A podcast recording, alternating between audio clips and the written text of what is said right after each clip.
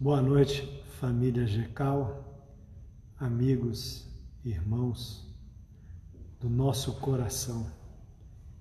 Eu me sinto feliz porque toda terça e sábado eu estou aqui. Apesar das notícias recentes, nós continuaremos transmitindo única e exclusivamente via internet. Por enquanto, as reuniões presenciais, no caso do GECAL especificamente, não poderão ocorrer por uma série de limitações, eh, conforme o decreto do nosso governador. Desculpe-me começar, né, mas eu precisava fazer este comunicado para os irmãos, mas continuemos, continuemos o nosso trabalho, continuemos espíritas, continuemos espíritas cristãos, continuemos na família Gecal, continuemos nos relacionando virtualmente nos nossos encontros às terças e sábados. É, eu sei que os irmãos às vezes ficam esperando que eu faça lá o um spoiler, né, conte um pouquinho. Né, eu tenho feito suspense ultimamente, porque deixa os irmãos curiosos. E aí os irmãos podem ficar com mais vontade de desligar a televisão, desligar as séries e outros subterfúgios eletrônicos da atualidade que têm roubado o tempo, o espírito e o ânimo dos homens nos dias de hoje. Hoje nós teremos aqui na nossa palestra introdutória a nossa irmã Lene Marocco é, ou Marocolo, desculpe. É, corrigi porque o, o nome mudou, né? Mas eu ainda estou com o nome antigo dentro da minha cabeça porque eu sou um pouco velho mesmo, né? Já passei de meio século, então a gente costuma, custa um pouquinho a mudar, mas a gente muda sim, né? Já estamos com 21, ó, o irmão Narciso, Karen, né? vários outros aqui é, entrar, né? Porque eu não consigo ler, viu, gente? O olhinho está ficando pequeno, então tá... não dá para ler o nome de todo mundo, a tela é pequena. Então, não dá aqui, os irmãos estão gostando. Bom, é, o horário do centro aqui é um pouquinho diferente, porque no relógio lá de cima nós temos é, agora que vai dar às 19h30. Eu sigo o horário GECAL, né? Apesar do horário celular, já temos passado alguns minutos. Agora que já contamos com mais de. Oh, Verinha, oh, consegui ver, Verinha, seu nome. Camila, esse deu para entender. Daniel, Dani, Tarcisa, Karin Gamendorf, Zé Macário Maia, Vânia Capel, Jerusa.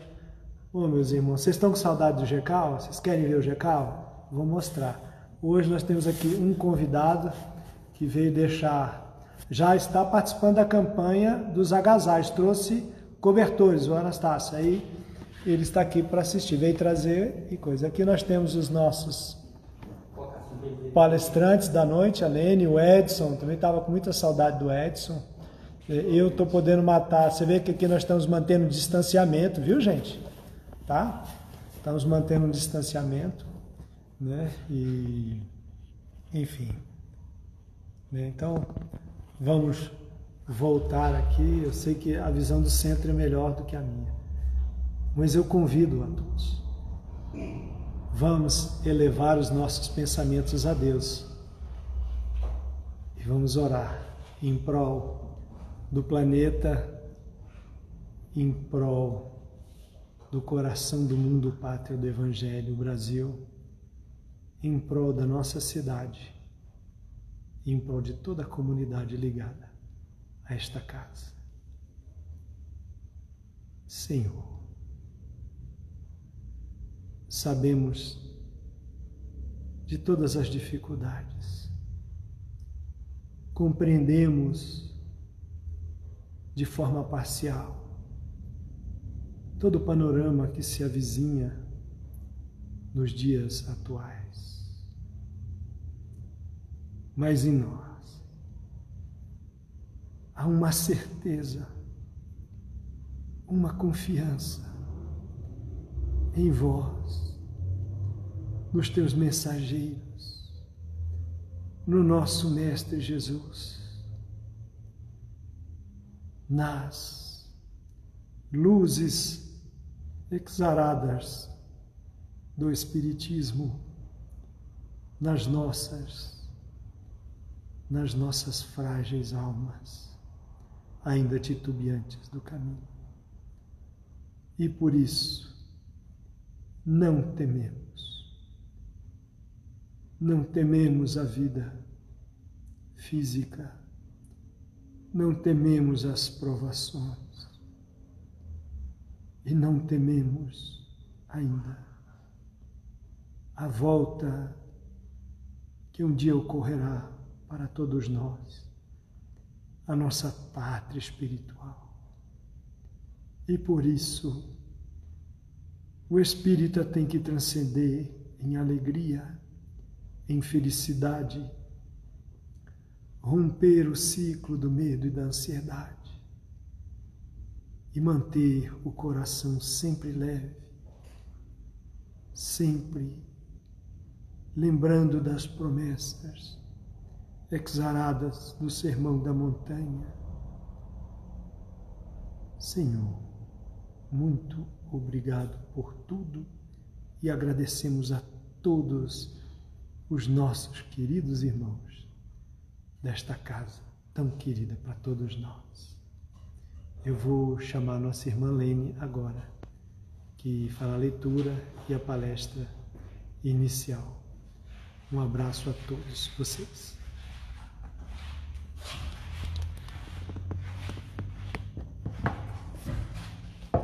Boa noite a todos.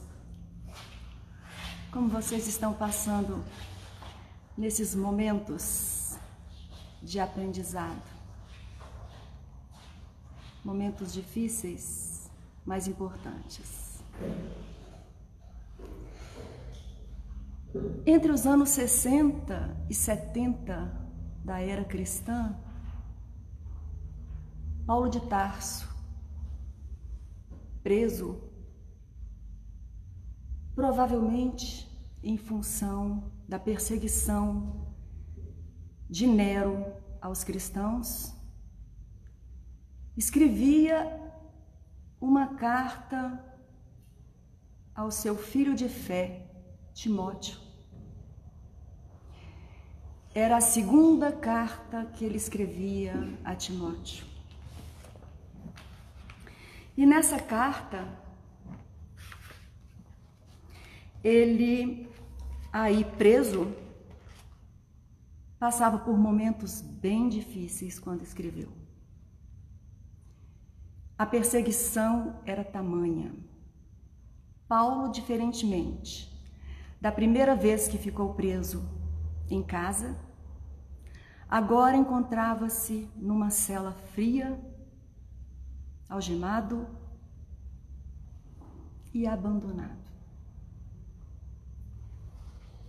Então ele escreve a Timóteo esta carta, pedindo que Timóteo vá à capital do império, às pressas, para fazer-lhe a última visita.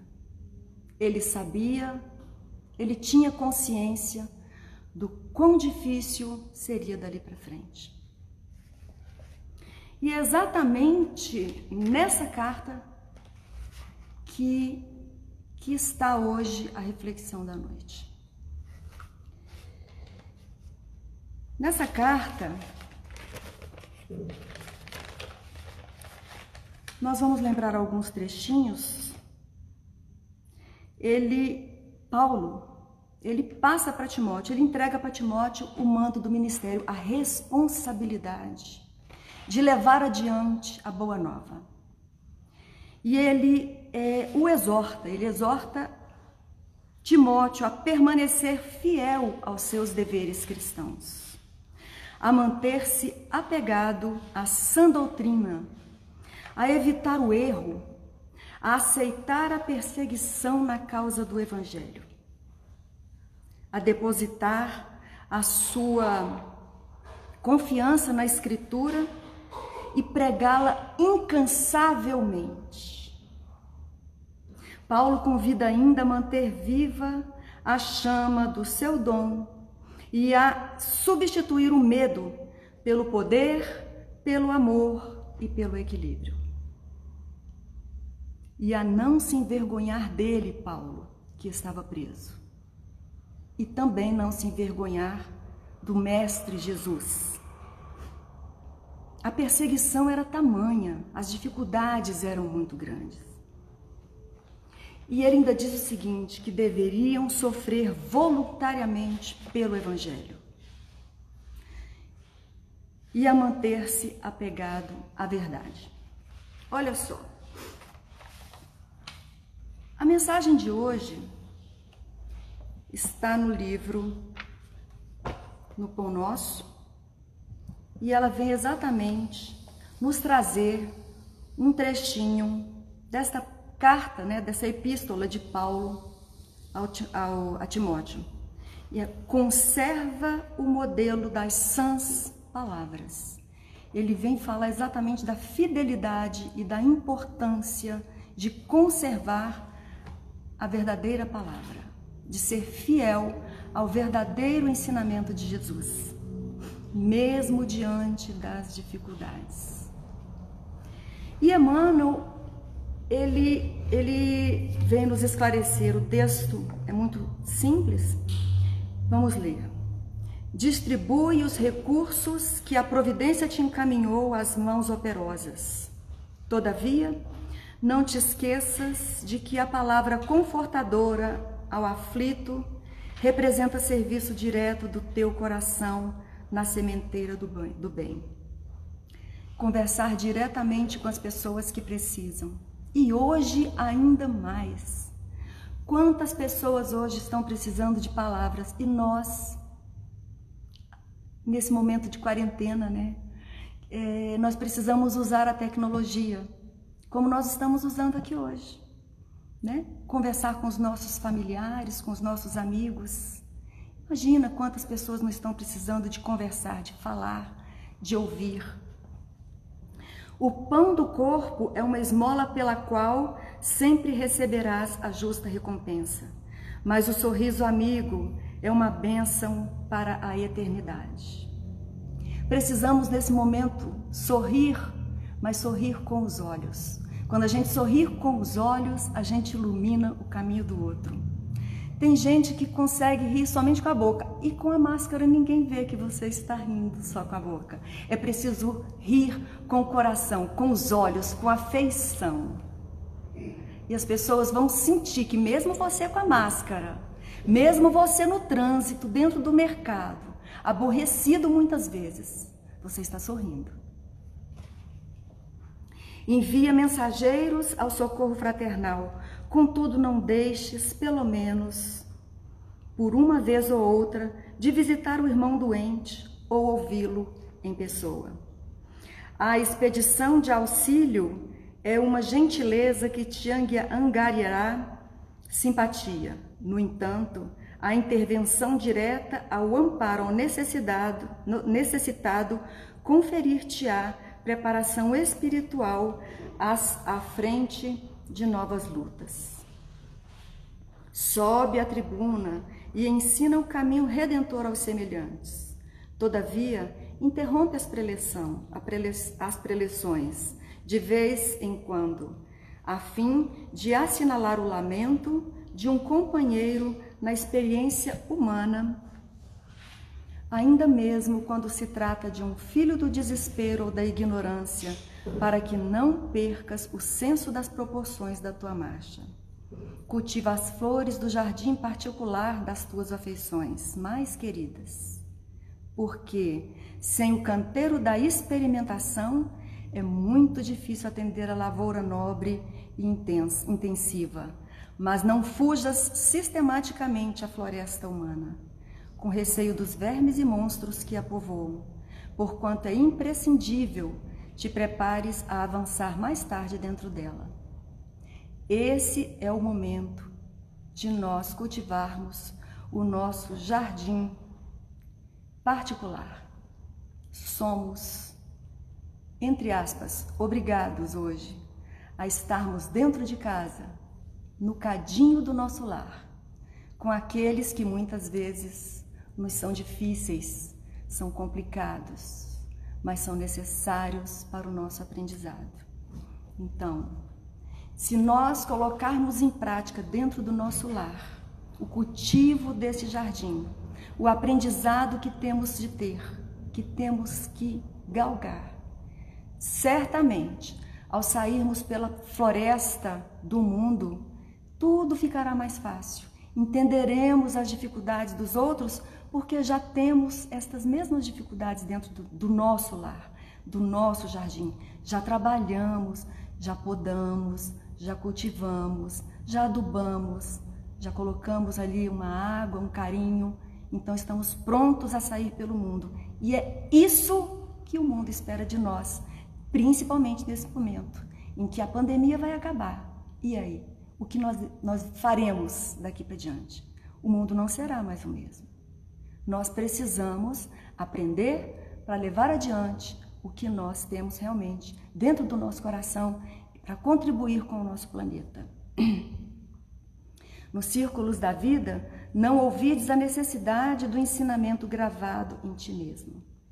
Assim como não podes tomar como alimento individual por intermédio de um substituto, ninguém pode se alimentar por nós. Nem podes aprender a lição guardando-lhe os caracteres da memória alheia, ou seja, você aprende e eu aprendo por osmose? Não tem jeito. Eu tenho que estudar para aprender, né? É o meu dever estudar. Eu não posso aprender com, com a sua luta, com o seu estudo. Não, consegui, não conseguirás comparecer ante as forças supremas da sabedoria e do amor com as realizações e vitórias que não tenham sido vividas e conquistadas por ti mesmo. Conserva, pois, contigo o modelo das palavras sãs. Emmanuel então vem nos trazer novamente a importância de nós conservarmos o modelo das palavras sãs.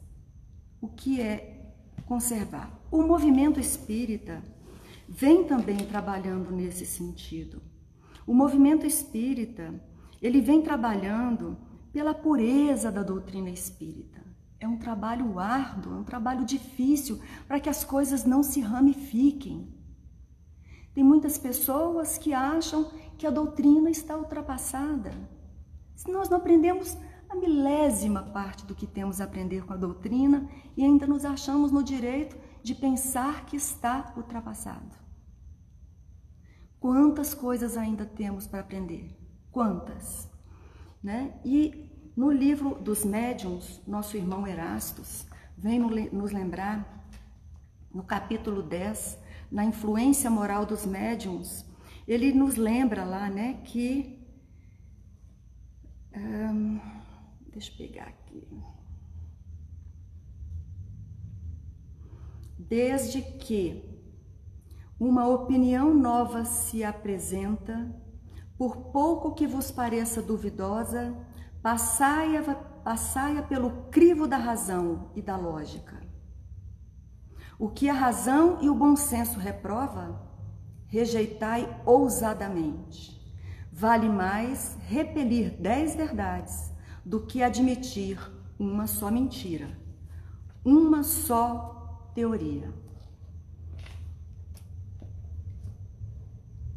É melhor rejeitarmos dez verdades admitirmos uma só mentira. Quão sério é esse assunto? E a doutrina trabalha por isso, por tornar esse movimento único, esse movimento sério. E a doutrina espírita será o que os espíritas fizerem dela. Só que a responsabilidade é de cada um de nós. Que nós possamos levar adiante o trabalho de manter essa palavra sã, de manter a doutrina viva e que nós possamos, nós já passamos da fase, nós já entramos para a doutrina, a doutrina está entrando em nós, que nós possamos chegar o momento em que a doutrina sairá de nós, nas nossas atitudes, nas nossas palavras. Que Deus nos abençoe nessa caminhada. E uma boa noite para todos.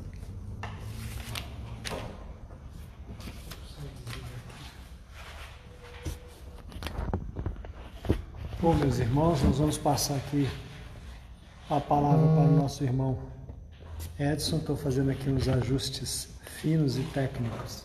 Edson, a palavra é você. Está aqui na. Tá bom aí, Tá, tá bom. Boa noite, queridos irmãos, queridas irmãs. Nós, nesses momentos, embora difíceis para todos, mas a palavra do Mestre Jesus, o conhecimento do seu Evangelho, será sempre levado aos corações de cada irmão, de cada irmã.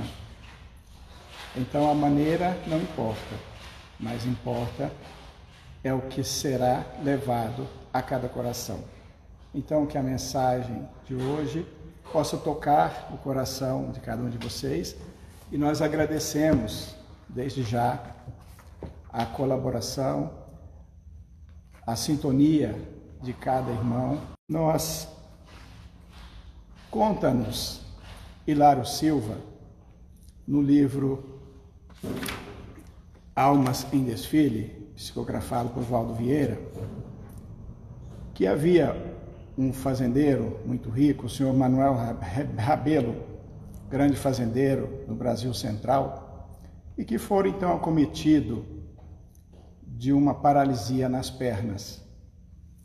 Vivia no leito, rodeado pelos quatro filhos, que lhe prestavam muito carinho, assistência contínua. Durante no curso de sua de sua doença, ele conheceu o espiritismo, que lhe mudou as atitudes mentais. Pouco a pouco ele foi se desprendendo da ideia de posse Pensava de si para consigo: para que morrer com fama de rico? Queria agora apenas a paz, a bênção da paz. Viúvo, dono de expressiva fortuna, e prevendo a desencarnação próxima, reuniu os quatro filhos e repartiu entre eles os seus bens: casas, terras, fazendas, sítios, animais, todo sua, o seu patrimônio avaliado em 6 milhões de cruzeiros, que era a moeda da, da época, foi re, repartido escrupulosamente entre os seus filhos naquela ocasião. Com isso, porém, veio a reviravolta, porque agora, donos de riqueza própria, os seus filhos se fizeram distantes e indiferentes. Muito embora as rogativas paternas, as visitas se tornaram raras e as atenções inexistentes. Rabelo, muito triste e quase completamente abandonado, perguntava a si mesmo se não houvera cometido precipitação ou imprudência naquele seu ato. Os filhos não eram espíritas e mostravam irresponsabilidade completa. Nessa conjuntura, porém, apareceu-lhe antigo e inesperado devedor. O coronel Antônio Matias, seu amigo de mocidade, veio pagar-lhe uma dívida que houvera contraído há grande tempo atrás, uma quantia vultosa que foi tomada sob palavra. Ou seja, naquela época, a palavra ainda valia alguma coisa. A pessoa tomava um empréstimo, prometia pagamento, dava a sua palavra e o credor ficava então tranquilo porque receberia. E foi o caso então do coronel Rabelo. Veio o seu amigo lhe pagar a quantia que lhe era de 2 milhões de cruzeiros, moeda da época, não é? Em cédulas contadas, ou seja, em dinheiro vivo. Na presença, então, de dois, dois dos quatro filhos, o coronel Rabelo colocou o dinheiro num cofre forte ao pé da sua cama. Sobreveio, porém, o imprevisto. Os quatro filhos voltaram às antigas manifestações de ternura. Revezavam-se ao pé da cama papas de aveia, caldos de galinhas, vitaminas, sucos, cobertor quentinho, é, fiscalizava a passagem do vento pela janela, enfim, cercavam de todas as regalias possíveis, de todo o carinho que é peculiar, dos, que deve ser dos filhos para com, seus, para com seu pai. Muito bem, raramente então Rabelo ficava algumas horas sozinho. E assim, Coronel Rabelo viveu dois anos, desencarnando em grande serenidade. Porém, exposto o cadáver à visitação pública, seus quatro filhos correram para o quarto do morto e abriram então aquele cofre. Mas, para a sua para a surpresa deles, encontraram lá apenas um bilhete escrito de próprio punho pelo seu pai entre as páginas surradas de um exemplar do Evangelho segundo o Espiritismo. O papelzinho dizia: Meus filhos, Deus abençoe vocês todos. O dinheiro que me restava, distribuí entre vários amigos para obras espíritas de caridade. Lego, porém, a vocês o capítulo 14 do Evangelho segundo o Espiritismo. E os quatro filhos, então, extremamente desapontados, leram a legenda que se seguia: Honrai a vosso pai e vossa mãe. Piedade filial. Muito bem, e esse, meu amigo, é esse, meus amigos, é exatamente o nosso tema da noite, o capítulo 14 do Evangelho segundo o Espiritismo. Honrai a vosso pai e vossa mãe. Honrai a vosso pai e vossa mãe, a fim de viverdes longo tempo na terra que o Senhor Deus vos dará. Isso está lá no Decálogo, Êxodo capítulo 20, versículo 12. Muito bem, então nós já percebemos que honrar nosso pai e nossa mãe é um dever, é um dever nosso de filhos. E André Luiz nos afirma: o dever cumprido é uma porta que atravessamos no infinito, rumo ao continente sagrado da união com o Senhor. Então, como se trata de um dever, ele bem cumprido nos levará, então, à nossa ascensão espiritual, a levará-nos para um lugar melhor. Na questão 681 de O Livro dos Espíritos, Allan Kardec pergunta: a lei da natureza impõe aos filhos a obrigação de trabalharem para seus pais? Ele pergunta se impõe, se a lei da natureza impõe. E a resposta, sim, a lei da natureza impõe aos filhos a obrigação de trabalhar para os pais, assim como os pais devem trabalhar para os seus filhos. Eis porque Deus fez do amor filial e do amor paterno um sentimento natural, para que esses dois sentimentos unidos pudessem levar, pudessem levar aqueles dois seres, pais e filhos, a se ajudarem mutuamente. E é o que, infelizmente, com muita frequência, não se observa na nossa sociedade atual. Na questão 205 do mesmo livro, o Livro dos Espíritos, os Espíritos nos falam que a doutrina da reencarnação amplia os laços de família. Então ele vem, a doutrina da reencarnação vem nos mostrar que a nossa família não se limita à nossa família corporal da presente existência, que a verdadeira família é a família espiritual. Então que nós temos seres que podem ser considerados nossos familiares e que ainda estão na espiritualidade e nós outros estamos aqui. Mas então, quando desencarnarmos, certamente poderemos encontrar e encontraremos os nossos familiares, formando essa verdadeira família pelos laços espirituais. E isso então aumenta os nossos deveres da fraternidade. Por quê?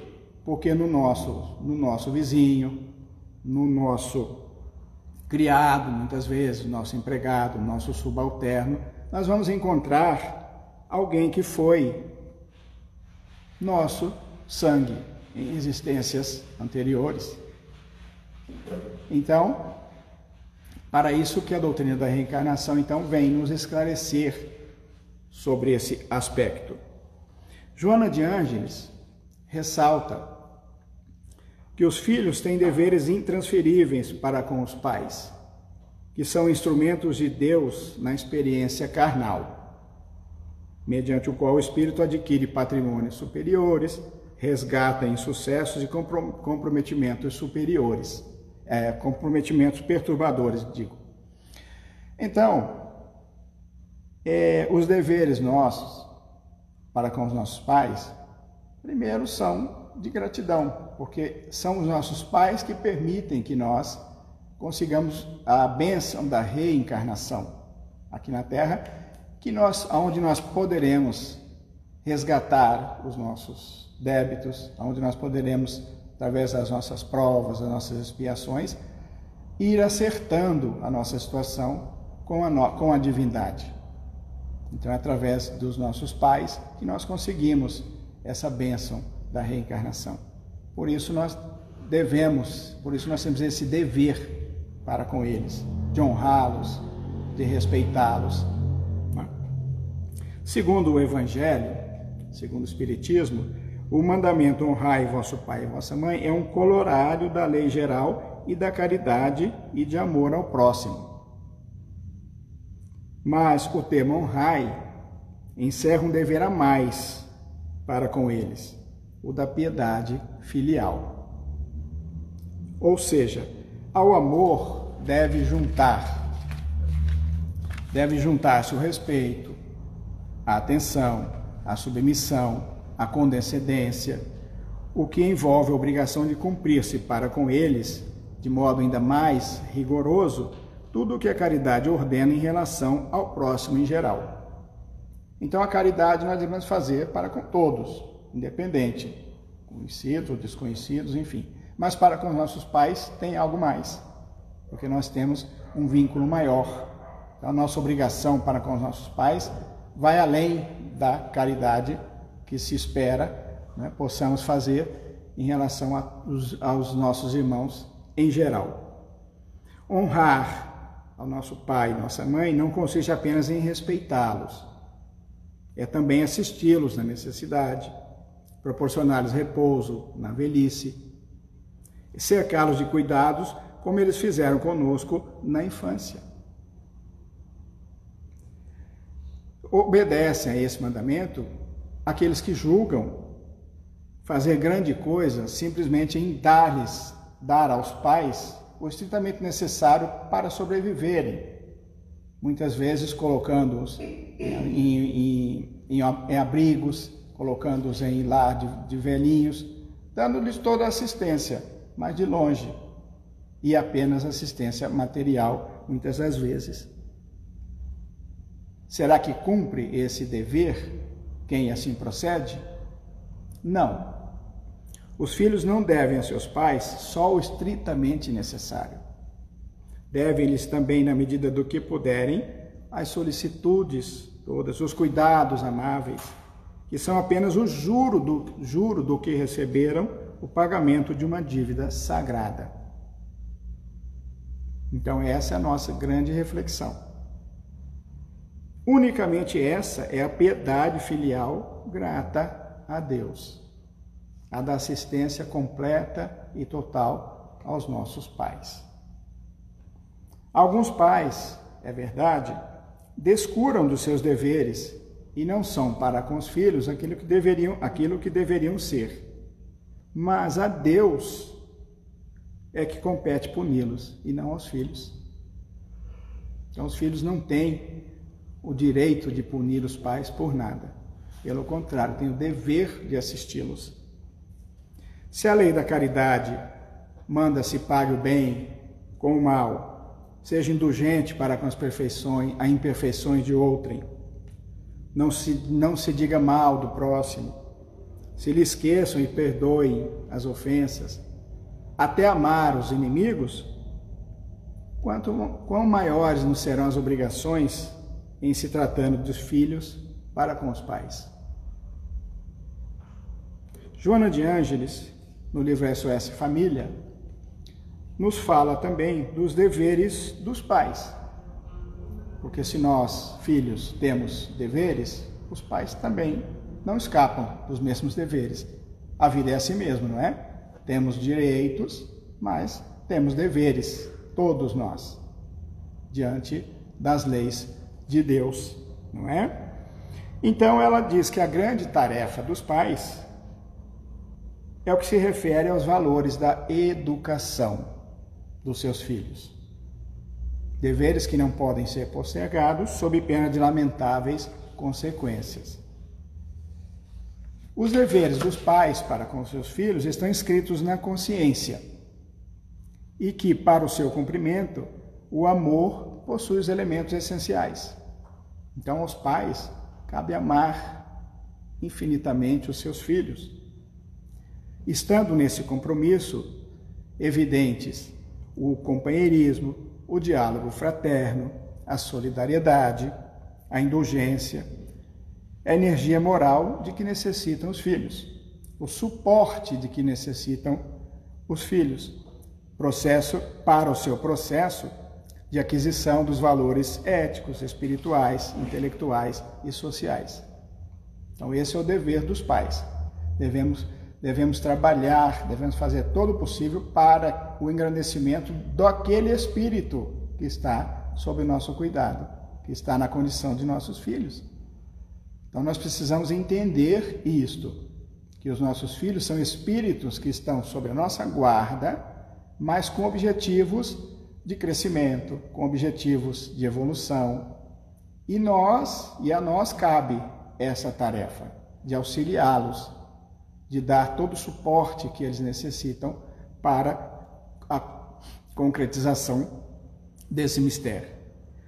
Se o esquecermos ou olvidar de ofertar o melhor a nosso alcance, os nossos filhos, quiçá, reagirão, e às vezes de forma desagradável, culminando até mesmo na ingratidão que a gente observa por aí, a ingratidão dos filhos para com seus pais porque estão reagindo àquilo que os pais deixaram de fazer muitas vezes.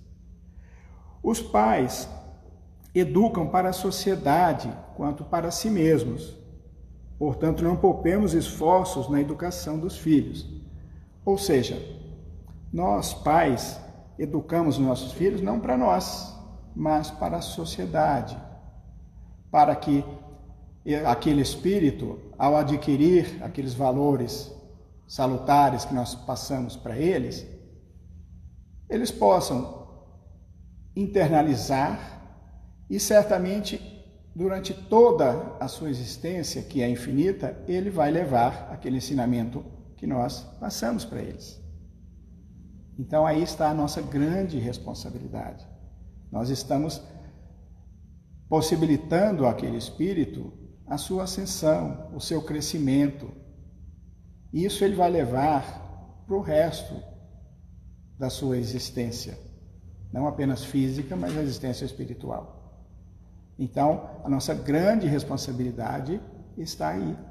E é sobre isso que nós precisamos refletir, e é isso que o Evangelho nos traz de forma muito clara. Essa necessidade de nós internalizarmos esses conhecimentos e essa certeza de que nós somos os responsáveis, ainda que momentaneamente, por aqueles espíritos, por aqueles espíritos que estão sob nossa guarda na condição de nossos filhos. Em relação aos deveres dos filhos, agora Joana de Ângeles também nos lembra que o primeiro deles é a gratidão pela oportunidade do renascimento carnal. Como nós falamos, os nossos pais, é através dele, sendo bons, sendo ruins, sejam quem forem os nossos pais, nos possibilitaram o renascimento carnal. Nos deram essa grande e abençoada oportunidade. Então, o sentimento de gratidão é o primeiro dever dos filhos para com seus pais. o carinho e o respeito contínuos como retribuição compatível com a amorosa assistência recebida. Porque não raro, e com raras exceções, melhor dizendo, os pais dão toda a assistência que os filhos precisam, todo o carinho que eles necessitam. A delicadeza e a afeição como retribuição ao gesto de sacrifício e de abnegação recebidos dos nossos pais. Porque nós que somos pais, sabemos o que nós fazemos pelos nossos filhos. Cada um que está aí agora, na condição de pai, na condição de mãe, sabe todo o sacrifício que fez e faz pelos seus filhos, toda a abnegação que, que, dá de presente aos seus filhos. Então, os filhos devem retribuir com delicadeza e com afeição. E complementa: existem pais que apenas procriam, fugindo à responsabilidade. Existe pais que apenas procriam e abandonam seus filhos, né? fogem às suas responsabilidades de pais. Porém, não compete aos filhos julgarmos. Que nós, enquanto filhos, não temos moral e não temos ainda lucidez para esse julgamento. Não devemos julgar ninguém, muito menos os nossos, os nossos pais. Sem dúvida que muitos pais cometem erros que influem no comportamento dos filhos, que muitas vezes se rebelam contra, ele, contra eles crucificando-os nos caminhos da ingratidão, da rebeldia, da agressividade, esquecendo-se de que, se eles fracassaram no sagrado ministério, eles, se, eles responderão perante a própria consciência. Então, eles terão que acertar contas com, a, com as suas consciências, quando fogem das responsabilidades enquanto pais. Por isso é que nós não devemos julgá-lo porque a própria consciência de cada um fará esse julgamento, inclusive a nossa, não é? Então, auxiliá-los por todos os meios a nosso alcance é mistério indeclinável que o filho deve ofertar com extremo de devotamento e abnegação e renúncias aos seus pais. Ela nos fala também, Joana de Ângeles, na ingratidão dos filhos é dos mais graves enganos, diz ela. A ingratidão a que se pode permitir o espírito. Então, é dos mais, a ingratidão dos mais graves enganos a que se pode permitir o espírito. E que a irresponsabilidade dos pais, de forma alguma, justifica a falência dos deveres morais por parte dos filhos. Então, a falha dos pais não justificam a ingratidão dos filhos, de maneira nenhuma porque é um dever moral honrar nosso pai e nossa mãe. Diz ela também que a ingratidão tem suas origens no egoísmo, que lamentavelmente ainda persiste na nossa humanidade. Então, todos nós carregamos ainda essa chaga terrível que é o egoísmo. Sob qualquer forma considerada, a ingratidão expressa o primarismo espiritual de quem a carrega, produzindo grande mal-estar onde se apresenta. Então a ingratidão é um mal muito terrível. E é indício ainda de pequenez espiritual muito grande.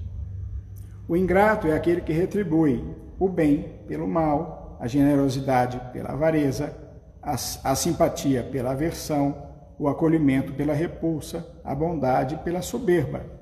Exatamente o contrário do que nos implica a caridade. Não é verdade? Então o ingrato faz exatamente o contrário do que a caridade, do que a lei de caridade nos recomenda. E é sempre um atormentado que espalha insatisfação e perturba o ambiente aonde se encontra.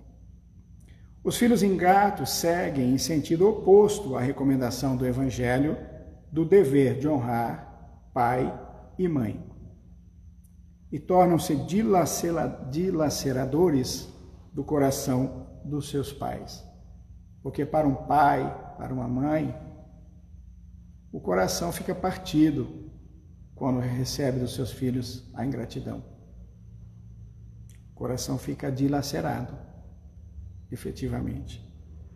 Sendo a ingratidão detestável mancha moral, segundo o Espiritismo, segundo o Evangelho, né? A dos filhos para com os pais assume proporções relevantes, maiores ainda, pois evidencia hediondo ato de rebeldia contra a criação divina.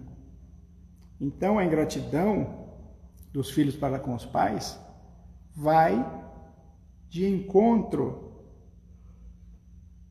a tudo aquilo que nos apregoa a própria criação divina. Torna-se um ato de rebeldia contra a própria criação divina.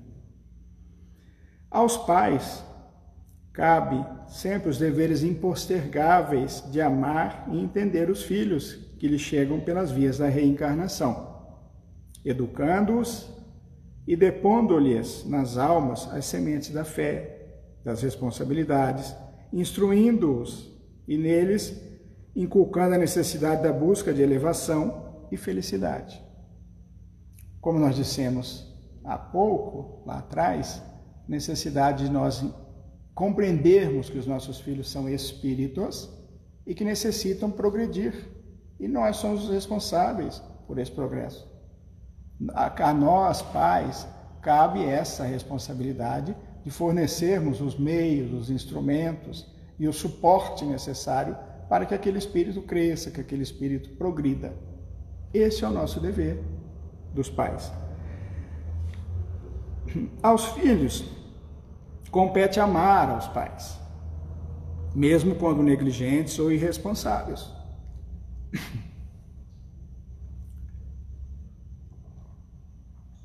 Porquanto é do Código Superior da Vida o impositivo honrar pai e mãe. É do Código Superior da Vida. Por isso é um dever nosso de filhos. Para concluir, nós vamos dizendo que os filhos aprendem muito com os pais. E os pais aprendem com os filhos também porque ambos estão ali para, juntos, através do amor filial e o amor paterno, progredirem, se auxiliarem mutuamente. Então, se os filhos aprendem com os pais, os pais também aprendem com os filhos, não é? Como eles veem os filhos e ouvem seus pais tratarem os adultos, pais, avós, chefes, vizinhos, professores, pessoas idosas, eles também os tratarão, especialmente as crianças quando são pequenos, porque eles têm nos pais o exemplo. E o exemplo é o ensinamento mais forte que existe. Então, de nada adianta eu passar aos meus filhos todo o ensinamento, toda a teoria, se eu não pratico. Se o meu exemplo é o contrário. Então, ele vai seguir mais pelo meu exemplo do que pelas minhas palavras. Então, muitas vezes eu não preciso dizer nada, mas basta me comportar adequadamente, basta dar bons exemplos que eu já estarei cumprindo com a minha tarefa, com a minha obrigação. Fica clara a responsabilidade dos pais e dos filhos reciprocamente. É aquilo que nós dissemos. Os pais e os filhos têm responsabilidades recíprocas. E com os, os circunvizinhos, ou seja, com as demais pessoas, com quem temos deveres de fraternidade Vivemos numa comunidade onde todos devem se ajudar. Porque, como dissemos, a grande família é a família espiritual. Então, devemos ter para com todos o sentimento de fraternidade, de amizade, de bem-estar, de convivência pacífica. Porque nós vivemos em uma comunidade onde todos devem se ajudar. Joana de Ângeles, então, lança uma pergunta às mães e pais. Qual imagem vocês estão passando a seus filhos em relação aos cuidados com os mais velhos, com os doentes, com, as, com os necessitados, com o seu próximo. Essa imagem refletirá mais tarde sobre vocês próprios. Então, o que, que nós estamos fazendo na nossa família? Que exemplos nós estamos dando para os nossos filhos? Porque isso certamente refletirá sobre nós mesmos. E encerramos aqui com as palavras doces e sábias da nossa grande mentora, Joana de Ângeles. Ama e respeita os teus progenitores, os teus genitores, a humana manifestação da paternidade divina. Quando fortes, se-lhes a companhia e a jovialidade. Quando fracos, a proteção e o socorro. Enquanto sadios, presenteia-os com a alegria e a consideração se enfermos, dá-lhes assistência dedicada e a sustentação preciosa.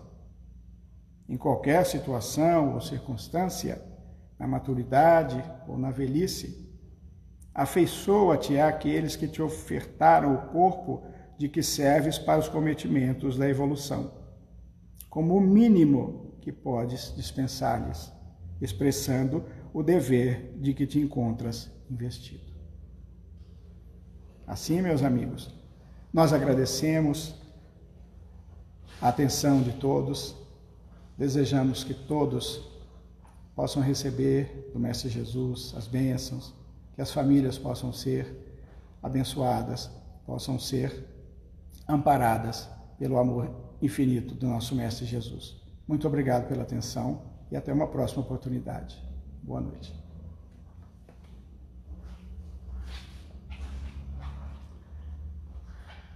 É, não precisamos acrescentar nenhum comentário. Então, meus irmãos, meus amigos, lembremos dos nossos outros irmãos de humanidade que não têm os agasalhos que nos cobrem, que não têm os cobertores que nos aquecem. Na campanha que está aí no nosso Instagram e que está sendo divulgado, é uma campanha do GECAL encampada pelo Jecal e está aí na frente a nossa irmã Eva, que o telefone dela está lá para contato. Então vamos abrir a mão, o bolso e lembrar do, daqueles que não foram tão agraciados quanto nós.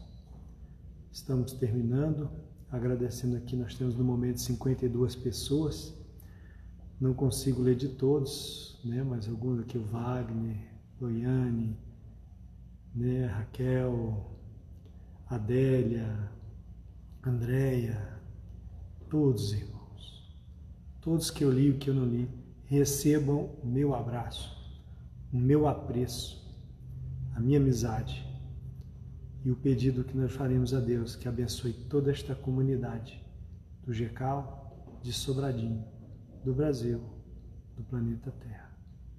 Eu vou convidar o nosso irmão Anastácio para fazer a prece de encerramento da reunião.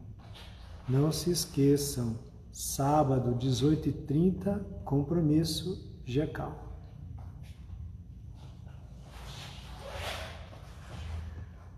Vamos levar o pensamento então a Jesus e agradecer esse momento é muito bom estar na nossa casa, gente. Vocês não têm noção.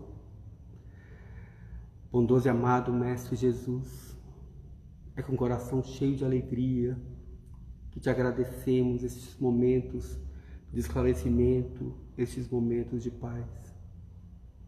Que eles possam, Mestre querido, sair dessas paredes e envolver a nossa vizinhança, a nossa cidade, o nosso país, o nosso mundo que essa pandemia, que muito tem nos ensinado, possa passar para que a gente possa retornar às nossas atividades normais. Nunca mais como antigamente, alguma coisa mudou.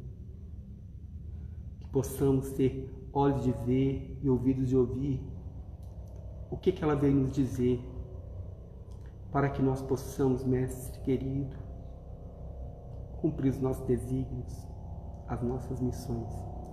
Te agradecemos por tudo, que a tua paz e o teu amor nos envolva hoje e sempre. Que assim seja. Muito obrigado, Jesus.